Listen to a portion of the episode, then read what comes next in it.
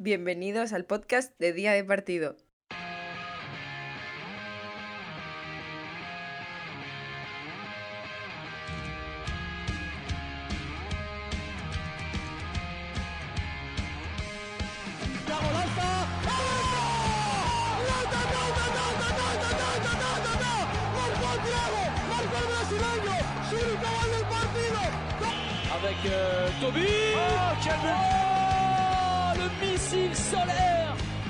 Pleine lucarne du commandant Luc Toby. Oh, Oh my God,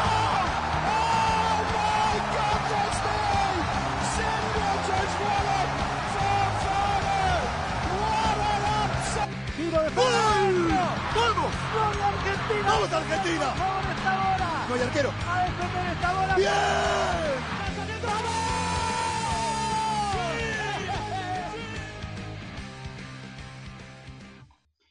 Buenas tardes a todos chicos y bienvenidos un día más a un capítulo de día de partido. El día de hoy venimos muy cargado de un montón de cosas y como antes habíamos comentado antes de grabar el capítulo, vamos a hacer un día de partido, líos con Asobal, eh, una especie de, com- de- colaboración que es algo que hacemos eh, usualmente casi todos los días. En el capítulo de hoy me presento, soy Nahuel Bricet, estará conmigo Salva, Hola, muy buenas a todos. Contento Pau. de que estemos los cuatro juntos otra vez. es verdad. ¿eh? Pero ya me Feliz has en los hecho- cuatro. Ya me has hecho, ya me has hecho el spoiler porque ahora puedo- tengo que presentar a Pau y a Martí, pero ya lo has presentado tú de forma indirecta. Chicos, ¿cómo estáis? Bien, bien, bien. Yo bien, Nahuel. Tú, Martí, ¿qué Yo tal? también, yo también, bien, bien, bien, con ganas ya de, de estar con vosotros, de pasar un buen ratillo y, y, bueno, y contar lo que, lo que está pasando. Porque no es que falten temas. En esta época, pues suele faltar cosas de lo que hablar, pero el día de hoy, pues es todo lo contrario, porque Asobal ha hecho el sorteo del calendario del año que viene y si quieres, Salva, empieza mm, tú comentándome lo primero que, que te parezca para destacar. Sí, a ver, lo primero para destacar es que eh, Cisne y Vía de Aranda no aparecen en el calendario, están en el club número 18 y club número 17. Y a mí personalmente me llama la atención porque dicen que no han presentado los papeles que tocaba a la, asocia- a, la Asociación de Club de Balonmano, pero el Fútbol Club Barcelona y el Ciudad de, Logroño, que están fuera de la asociación, sí que aparecen nombrados. Entonces yo pienso que es una especie de presión que se está haciendo desde la asociación para que los clubs recién ascendidos formen parte de ella. Entonces me parece un poco eh, que está un poco fuera de lugar, pero bueno, no sé lo que pensáis vosotros. Y es lo que más me llama la atención de todo el calendario, porque tú lo ves, el PDF que ha pasado a la federación y es club número 18 y club número 17 contra otros equipos. Entonces, parece curioso, cuanto menos. Sí, yo pienso igual que, que Salva. A mí me da la sensación que es una imagen de, de competición no profesional. Y claro, comparamos con que Barcelona y Logroño no están en, están en, en la lista de equipos y que los equipos que acaban de ascender, como son Villa Aranda y Cisne, no, pues da mucho que, que pensar. Entonces, si, si miráis Twitter podéis ver mil comentarios. Es normal, es normal que la gente se, se queje, pero bueno, no sé tú, Pau, cómo lo ves.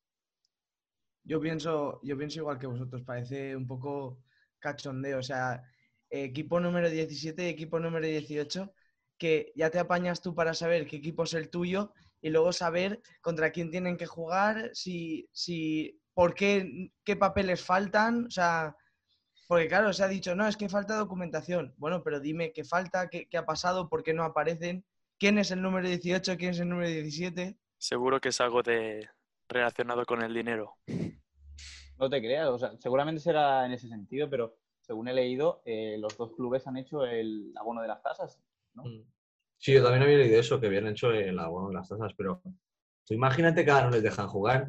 Han hecho una planificación de plantilla para jugar en, en, en Asobal y si Asobal no quiere, hay, hay lío montado, porque ¿quién, ¿qué pasa con esos dos clubes? ¿Quién juega en primera y quién en plata? Es que- Bueno, también piensa que el primer lío que tienen es que la Federación Española va a impugnar el sorteo. Entonces, a es ella hay un lío, y no un lío, un lío gordo Mm. para, bueno, para luego, pues, limpiar toda esa imagen que se está montando porque el sorteo también ha dado mucho que desear en el formato que se ha hecho, eh, cómo se ha comunicado, etcétera, etcétera. Y vemos una Sobal que de momento no está, no veo que esté a la altura del año 2020-2021, sino que más bien parece de pues una competición antigua, que no es profesional y necesita pues que le den una vueltecilla. Claro, es que venimos de compararla con la Bundesliga en el último podcast y hablamos de temas de organización y tal, y la verdad es que deja bastante que desear esto último que ha hecho Sobal, porque no se entiende en una competición que debería ser profesional y a nivel nacional que se hagan estas cosas. Exacto.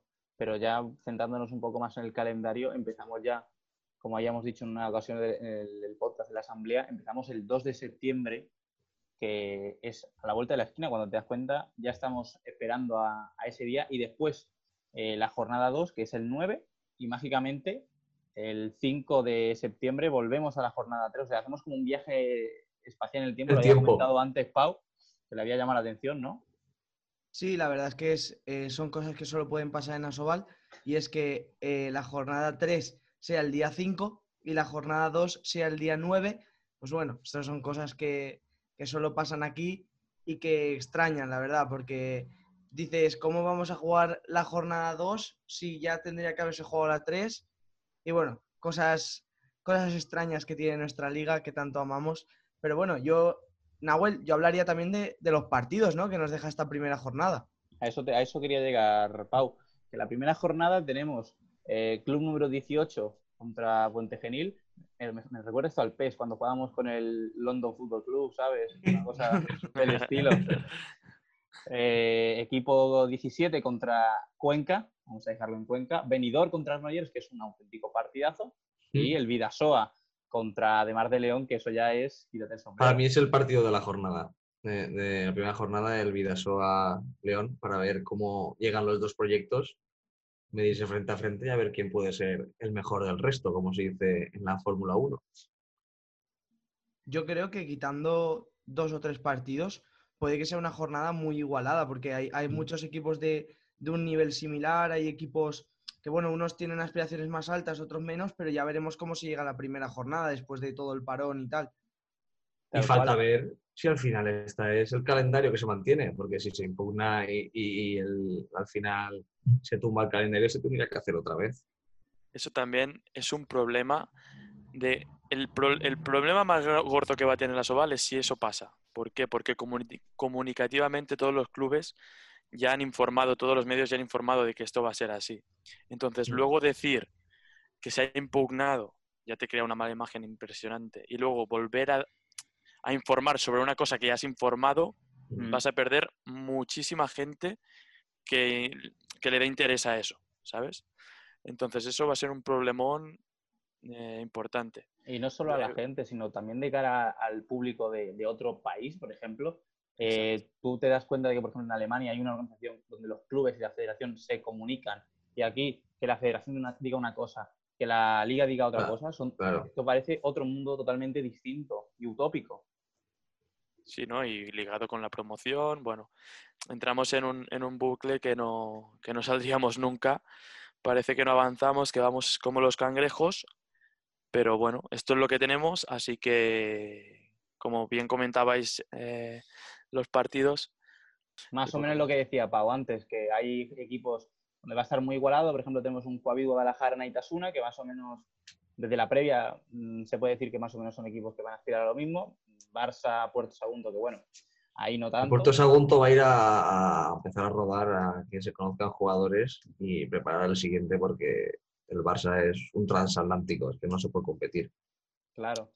Eh, Valladolid Pero ya, contra... perdona que te corte, Nahuel, Dime. pero ya veremos el Barça cómo, cómo lleva esta temporada, ¿eh? Porque son muchos partidos de liga, muchos partidos de Europa que van a venir y ya veremos que no, no caiga en algún encuentro. Yo no, yo, vamos, yo no le vería algo muy raro, que, que caiga en algún partido por tener que hacer rotaciones o que haya gente lesionada. Yo ver, lo yo- firmo. Yo creo que si pasa es sería contra una de Mar León o un Granollers o un equipo de altos que tenga muy bien el día y que el Barça o tenga muchos problemas de lesiones o vaya cortito, porque la plantilla es muy larga, un banquillo muy amplio y muy buenos jugadores. el Barça tiene el mejor equipo de los últimos 20 años. Con eso, por mi parte, por mi opinión personal, ya lo he dicho todo. O sea, no creo ni que el Ademar, ni, ni Logroño, ni Vidasoa se acerquen a menos 5 goles, a que el Barça gane más de 5, por lo menos en cualquier partido de Asobal. Y ya verás que los partidos que eran más 20 ahora van a ser más, porque el presupuesto de los equipos es Menor. peor y el equipo del Barça, el equipo azulgrana ahora tiene piezas que no tenía que yo creo que van a lo van a lo van a petar en el Barça como es Langaro, el joven Makuch. esloveno Makuch y, y el otro y el zurdo que, Y bueno, Frade también. Sí, y Frade, eh, no sé, tiene una plantilla que es muy joven, juega para correr, cada vez va a meter más goles y las defensas pues lo van a sufrir.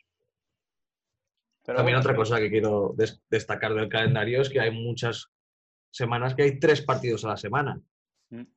Que eso es una carga espectacular para los jugadores y si se estaban quejando ya de tener calendarios muy anchos y, muy, y con Claro. muchos partidos, ahora es más carga, más la Champions, algunos más Europa y preolímpicos y cosas que vienen. Y Claro, clasificación pero- a Copa y todo eso.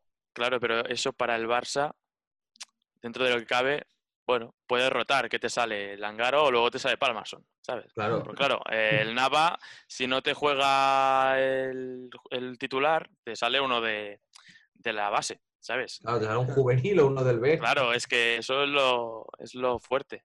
Claro, claro, y es Entonces, que además el Barça también tiene un B. O sea, quiere decir que es que el Barça por jugadores no se da. Y, claro. y el B podría competir en eso a un buen nivel también. totalmente. Además que sí. Entonces, veremos cosas que no hemos visto nunca, supongo, esta, esta temporada. Va a ser una temporada rara. Sí, pero porque ya ha empezado a ser rara desde antes en los despachos. Entonces, esto va a ser Aún una- no un tenemos el calendario y ya es rara. Aparte. Pues total, o sea, va a ser una temporada rara, pero los equipos se van preparando, ya se han preparado la mayoría, ya han empezado a, a- a entrenar, a volver a los entrenamientos una gran parte de, de los jugadores, de los equipos de, de Asobal. Y os quería preguntar, chicos, sobre quién os, quién os parece que ha sido el mejor equipo que se ha reforzado en este mercado de verano. Si queréis, empiezo yo. Yo, de todos los equipos de Asobal, personalmente, el que creo que mejor se ha reforzado y que puede ser que encaje mejor las piezas es el, el Ademar de León, que ha fichado gente joven como Nathan Suárez y, y- más talento joven, pero creo que eh, con Manolo Cadenas los fichajes podrán dar un rendimiento mayor. También me gusta cómo ha fichado el, Logroño, pero no sabría decir si, si puede llegar al nivel tan alto como el que tiene el, el Ademar León en, en su plantilla.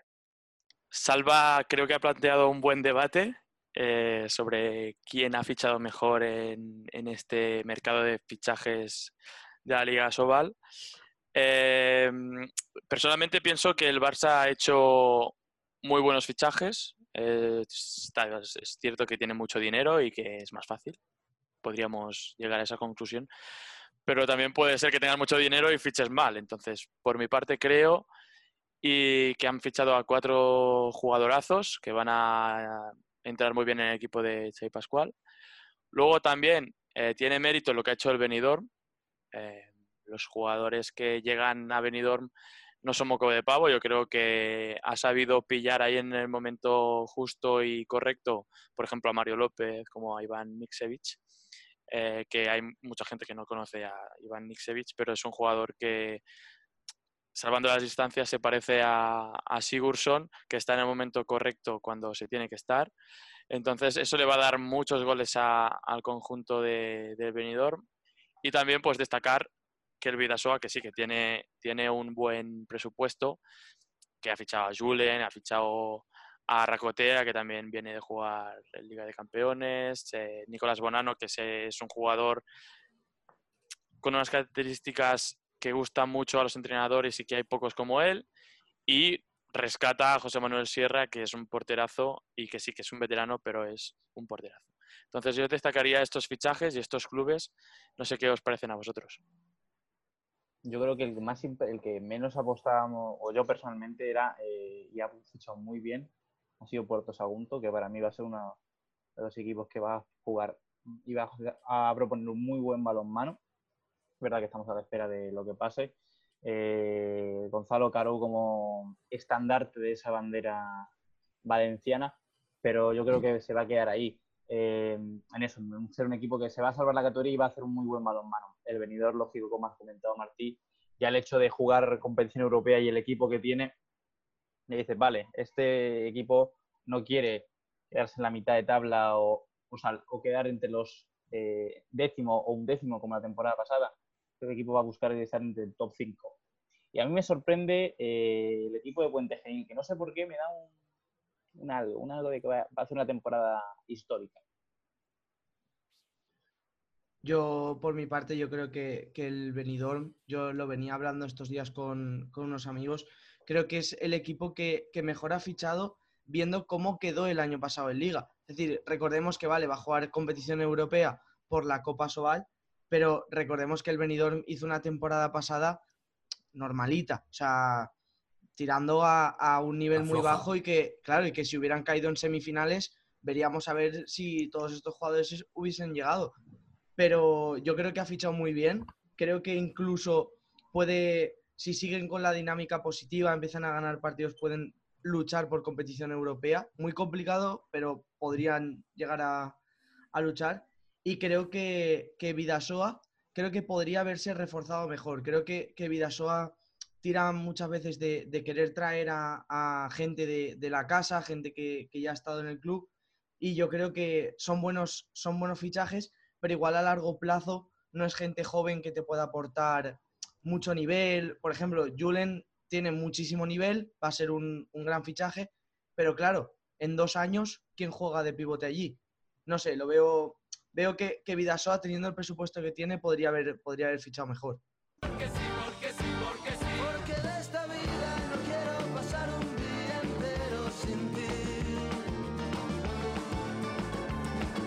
Bueno, la, semana pasada habíamos soltado el debate de ambientado en Argentina, que al final el que era mentira era la, po- la posición de la selección eh, de los gladiadores, que su mejor posición en un mundial fue duodécima, no décima como habíamos dicho en el capítulo. Así que para el capítulo de hoy os, os traigo otro ambientado en otra ciudad en, en la que a mí personalmente me encanta mucho, como es Málaga. Yo soy de allí, así que voy a tirar siempre por la casa, por ahora. Así que voy a soltar las tres afirmaciones, las cuales, como siempre repito, dos son verdades y una mentira. En Málaga está el balonmano Málaga y el Ciudad de Málaga. Y la primera afirmación dice que el balonmano Málaga está en la misma categoría que el Ciudad de Málaga. El Rincón Fertilidad el año que viene jugará competición europea y Rafa Baena, jugador ahora mismo del Conservas al Sur Antequera, y Chispi coincidieron en Antequera antes, no, no ahora mismo. O sea, antes de jugar la próxima temporada en el club, ya coincidieron en una ocasión. La pregunta es, ¿cuál de las dos es verdad y cuál es la mentira? Yo me voy a atrever, Nahuel. Creo que voy a ser el primero en tirar la piedra y esconder la mano. Creo que la primera que has dicho, la de que los dos equipos de Málaga juegan en la misma categoría, creo que es la que es mentira. O sea, tú dices que ahora mismo el balonmano Málaga está en una categoría superior o inferior al Ciudad de Málaga. Correcto. Seguro. Yo también digo eso. Yo también. La tenía pensada, ¿eh? La tenía pensada. Vais a lo básico, ¿eh? Es que en la primera vez lo cambié y, y palmé, así que más vale copiarse de Pau, que gana siempre los retos. Es verdad, es verdad. Los retos que, que hacemos en YouTube, que invito a la gente a seguirnos en YouTube. A ver, yo si no recuerdo mal, el Trops está en plata y el Balonmano Málaga está en Primera Nacional con un central argentino que juega mundiales. Puede ser. Puede ser, yo no te puedo decir que sí o que no, porque eso lo sabremos el próximo capítulo. Así que hasta aquí el capítulo de hoy, espero que os haya gustado. Sido un capítulo ameno, pero es que es lo que hay. Es- ya nos pide el cuerpo pista, ya nos pide el cuerpo 40 por 20, no charlitas desde casa, ¿eh? Como son. Así Está que claro. me despido de vosotros, chicos. Un placer haber estado con vosotros. Salva, Martí y Pau. Un placer. Chao, guapos. Chao, chao. y a vosotros que nos estáis oyendo desde el móvil, ordenador, tablet o otro dispositivo inteligente. Recordar que hoy, mañana y siempre es día de partido. Si queréis seguir disfrutando de todo este contenido y más, podéis seguirnos en nuestras redes sociales, Twitter e Instagram y en YouTube. Os esperamos.